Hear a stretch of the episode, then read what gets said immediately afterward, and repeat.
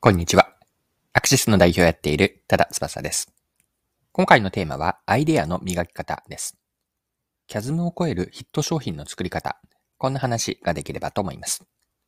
面白いと思った INE の社長へのインタビュー記事から学べること一緒に掘り下げていきましょう。よかったら最後までぜひお付き合いください。よろしくお願いします。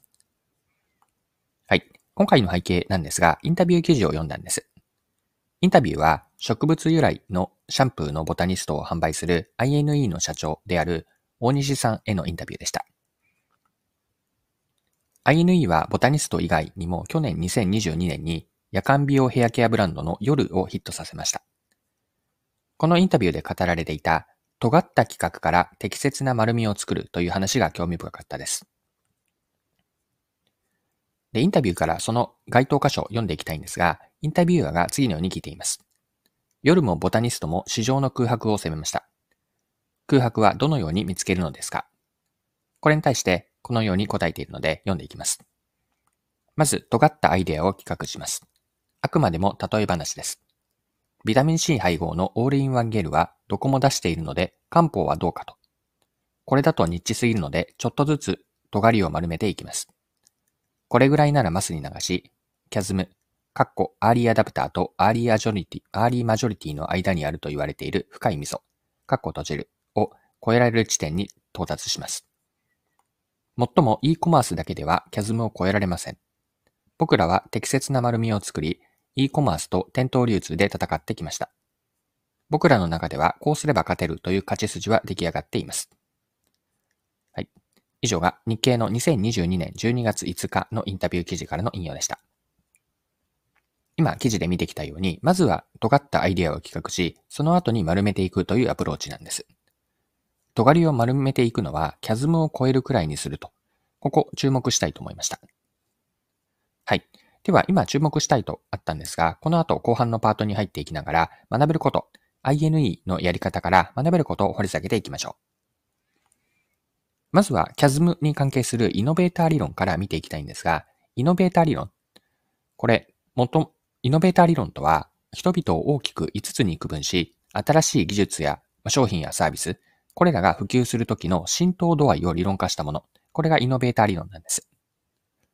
5つの区分、人々を5つの大きく、5つのグループに分けていくんですが、5つというのは平たく言っていくと、まず1つ目、イノベーターと呼ばれる人々です。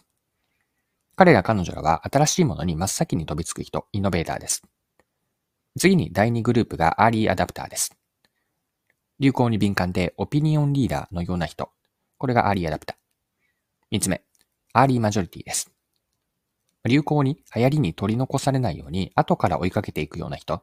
これがアーリーマジョリティで、四つ目のグループがレイトマジョリティです。レイトマジョリティは保守的でなかなか取り入れない人。そして最後がラガードなんですが、最後まで決して動かないと。まあ、頑固者みたいなイメージなんですが、以上のような、このような5つの順番で新しい技術であったり、商品が普及していくという考え方がイノベーター理論なんです。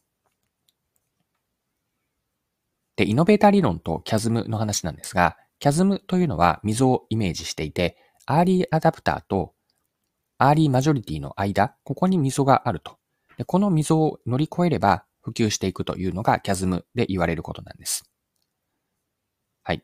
で、イノベーター理論、今の5つのグループですね。これを補助線にすると、アイデアをどの程度まで尖らせていけばいいのかが見えてくるんです。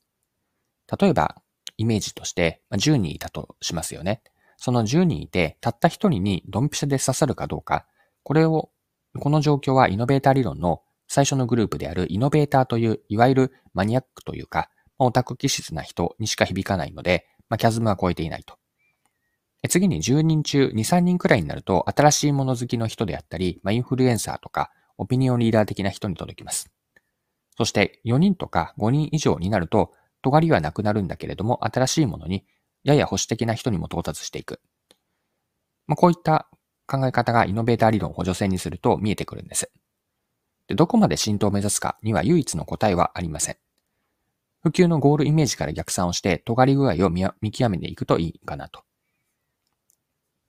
で、INE のアプローチは思いついたアイデアを磨いていく方法として参考になるんです。まずは自分の中でアイデアを考え企画すると。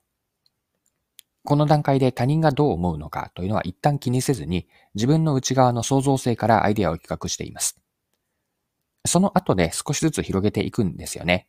身近な人からでもいいので、伝えてフィードバックをもらって、10人中2、3人ぐらいでの賛同とか共感してもらえるアイデアにしていくと。